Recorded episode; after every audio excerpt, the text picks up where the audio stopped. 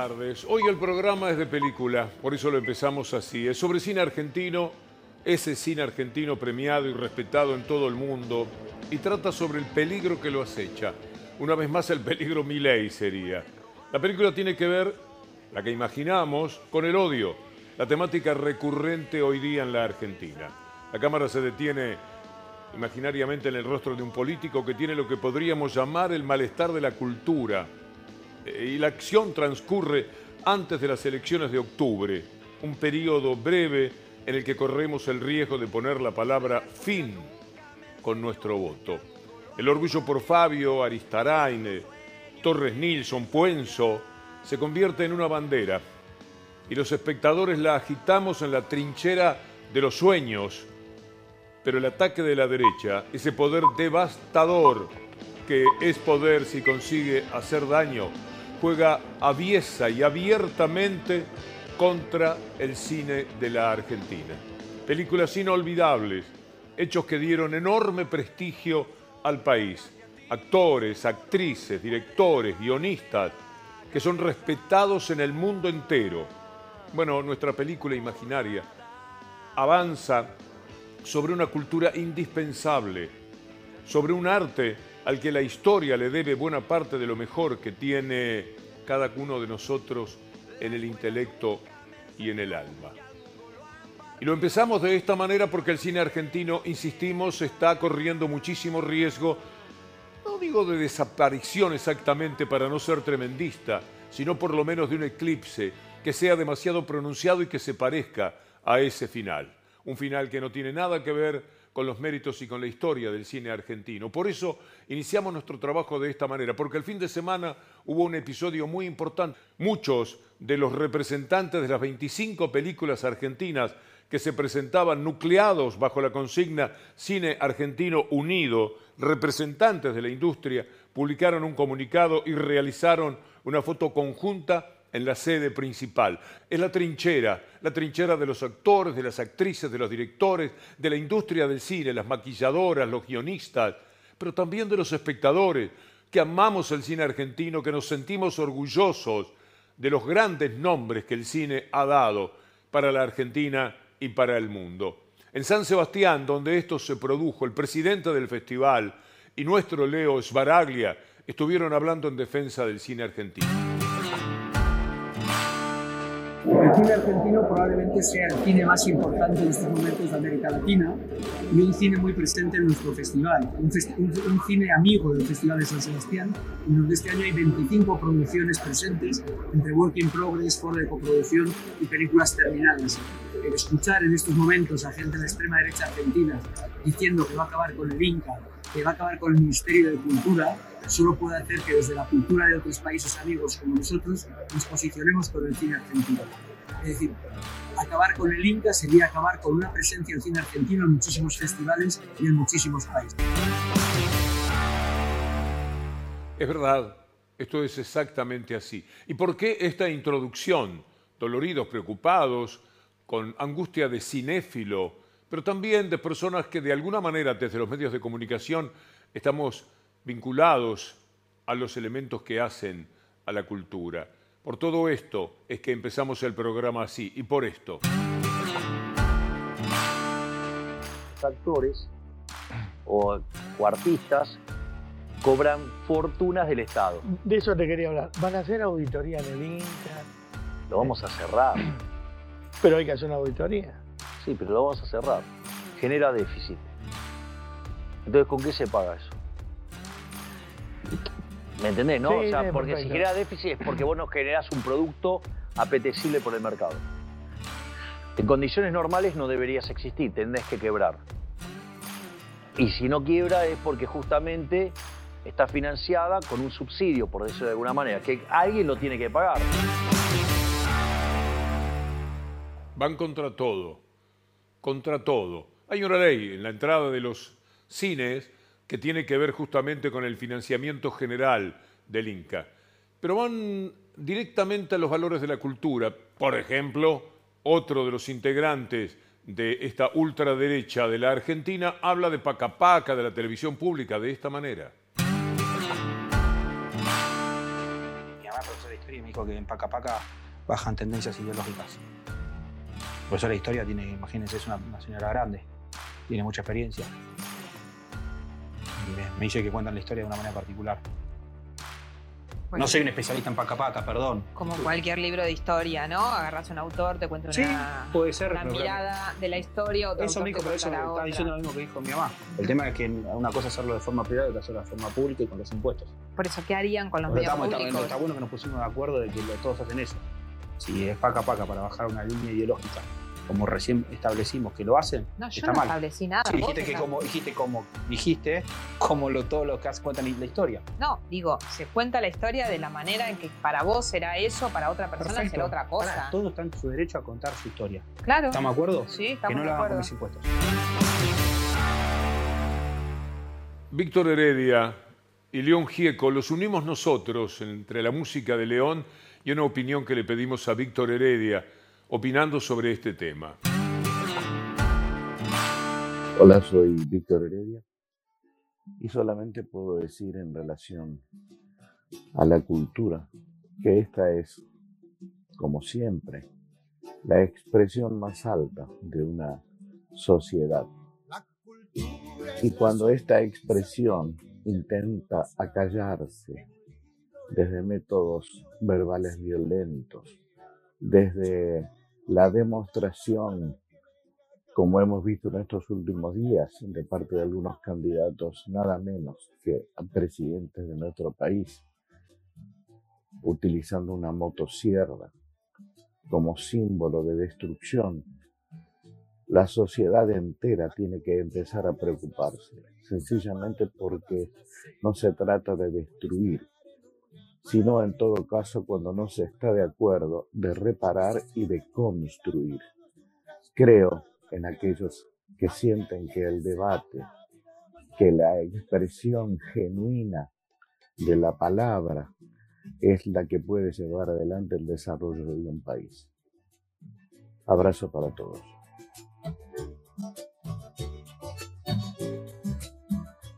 Víctor Heredia y León Gieco. Todo esto que usted vio ocurrió ayer frente al Centro Cultural de la Cooperación, allí también donde está el San Martín en la Avenida Corrientes. Muchísimos referentes del mundo artístico, vi a Luisa Culioc, vi a Cristina Vanegas, pero para qué dar nombres son muchísimos los que participaron, los que fueron a buscar el respaldo también de toda la gente porque desde métodos verbales tan violentos como dice allí, están atacando al cine y a la cultura, pero de una manera indiscriminada. Y es toda la derecha, ¿eh? no es solamente, por supuesto, la de mi ley.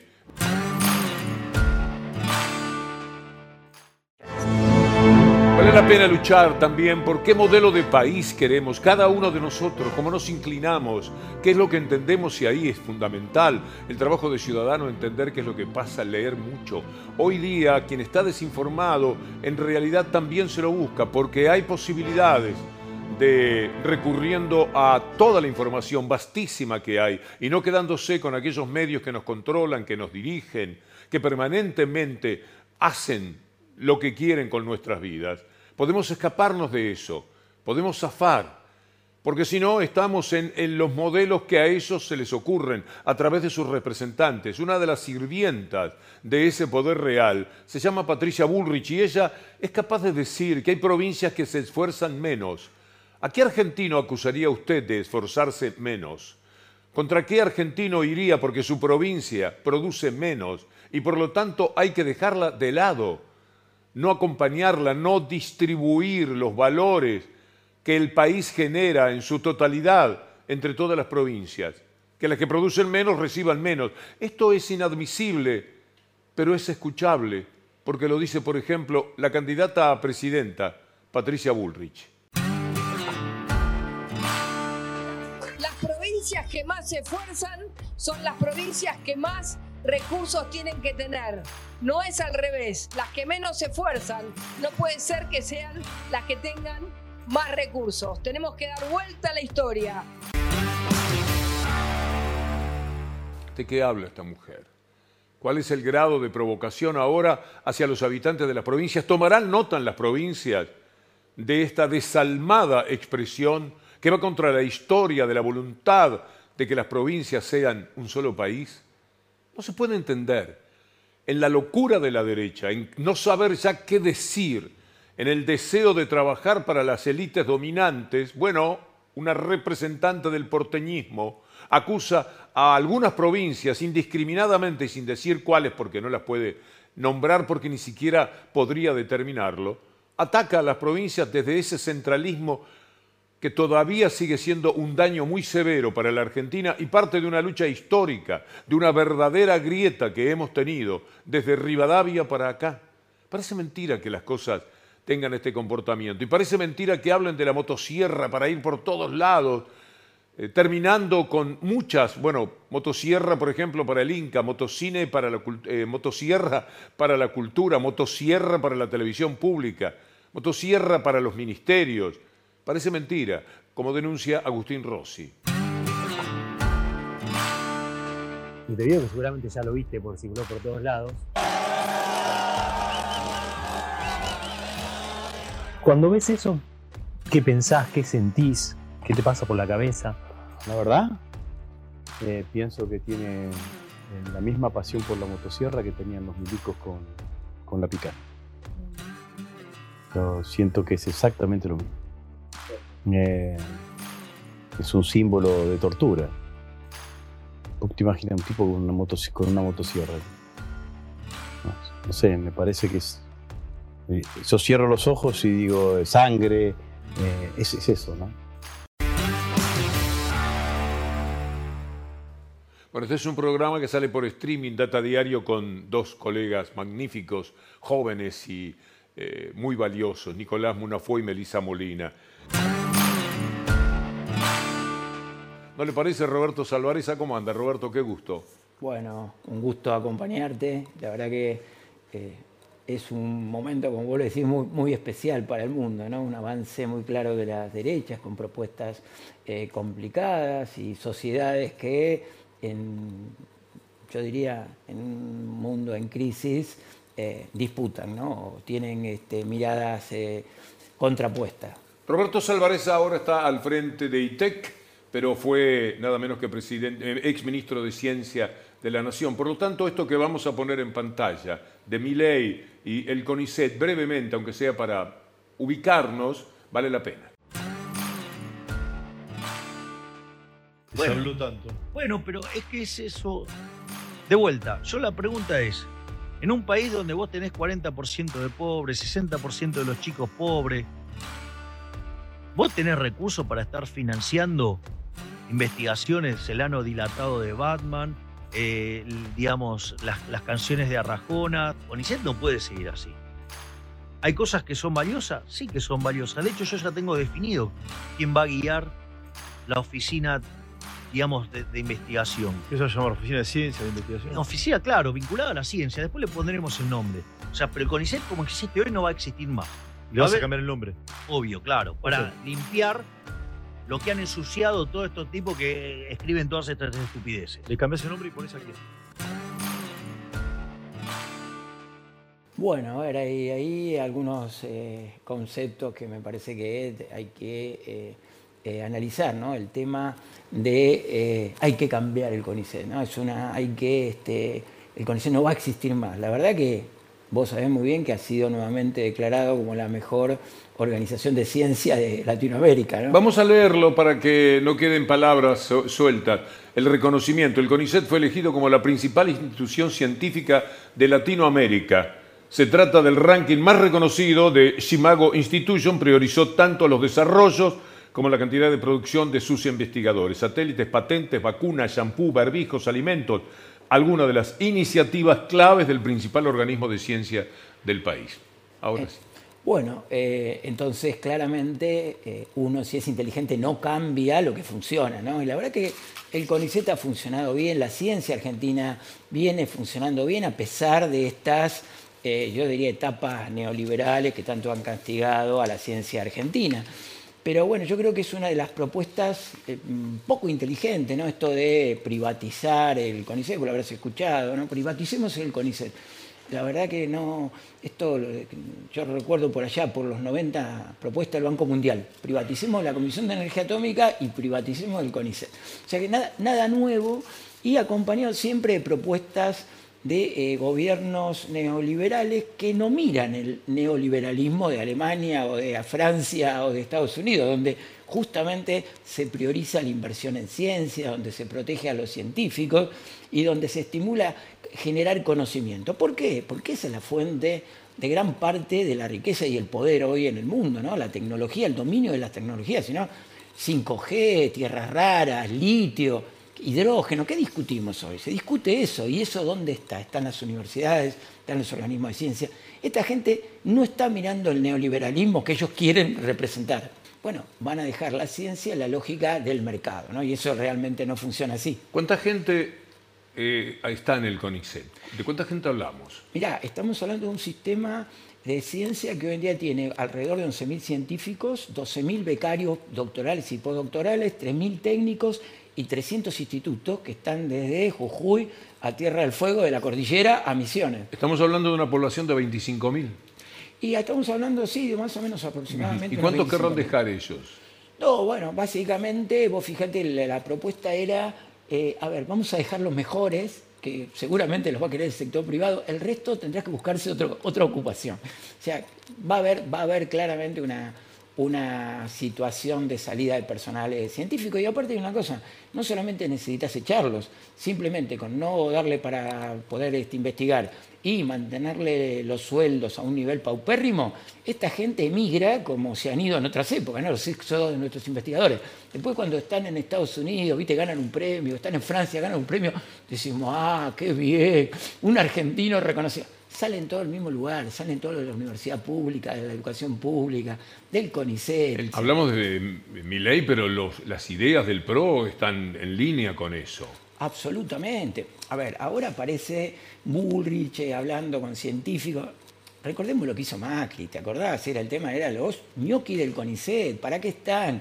Nos cerraron la carrera de investigador apenas entraron, dejaron un montón de pibes en la calle, de doctores y doctoras que estaban estudiando. La verdad que ya conocemos lo que hicieron.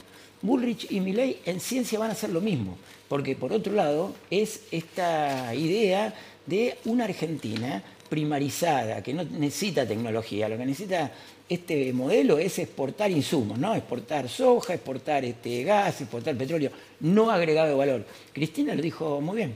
Miren, no nos salva vaca muerta ni nos salva el litio si no somos capaces de agregar valor. Y quien agrega el valor a los productos primarios es la tecnología. Y para hacer tecnología necesitas un sistema de ciencia. Y estos tipos van en contra. Sí, eh, es poco racional. Parece una cosa eh, de emoción fuerte que tienen contra el Estado. Sí, yo creo que es eh, una, una mirada eh, que se impone de afuera. ¿no? Yo voy a esto, cuando hay intereses geopolíticos, donde vos necesitas el litio, donde vos necesitas el gas, donde vos necesitas alimentos, ¿no? y los, quienes son los que los necesitan son los países centrales, es obvio que quieras instalar el Estado débil.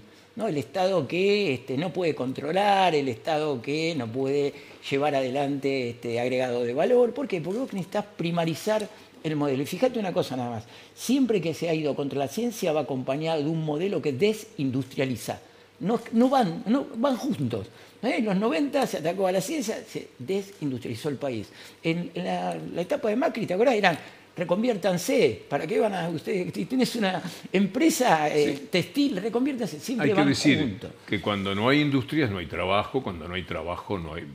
Los años 90, el final, los últimos 5 o 6 años de los 90 son atroces. No había industrias, se cerraban las fábricas, por eso no necesitaban energía, por ejemplo. Exactamente, vos sabés muy bien que se exportaba a Chile. ¿Por qué? Porque la industria no consumía gas. Esa era la realidad. Cuando empezó a funcionar la industria, fue creciendo durante los 10 años de Néstor y Cristina, eh, empezó a ponerse en marcha todo el aparato productivo y bueno, empezó la demanda de gas, de petróleo, tuvimos la crisis de energía, ahora con el gasoducto, eh, que... Cuando este, andan los eh, ministros, eh, los que fueron ministros de energía de distintos gobiernos por los canales, yo no sé si lo hacen por vanidad, si son tontos al fin de cuentas, porque de verdad, comparar países omitiendo que se le daba electricidad a una parte inmensamente inferior en la producción que lo que ocurrió en- hasta el 2015, por ejemplo, y que decreció con el neoliberalismo. Parece mentira que haya que explicar eso, ¿no? Sí, pero hay que explicarlo, hay que explicarlo una y otra vez, porque nuevamente cae en el mismo discurso. No, nosotros somos un país que con solamente el sector exportador primario no alcanza para los 47 millones de argentinos. Sabés que necesitamos la industria, que necesitamos una industria competitiva, porque necesitamos hacer, y ahí es donde tenés tecnología y tenés conocimiento. Pero la energía va acompañada con el desarrollo. Un país que no tiene energía no se puede desarrollar. Entonces aparece este jueguito, ¿no? De ahí nos sobraba la energía, qué bien que lo hacíamos. No, no había industria, muchachos. no se equivoquen. Roberto Salvareza, muchísimas gracias. No, por favor, eh, Víctor Hugo, siempre un gusto. Amigas, amigos, hasta mañana si Dios quiere.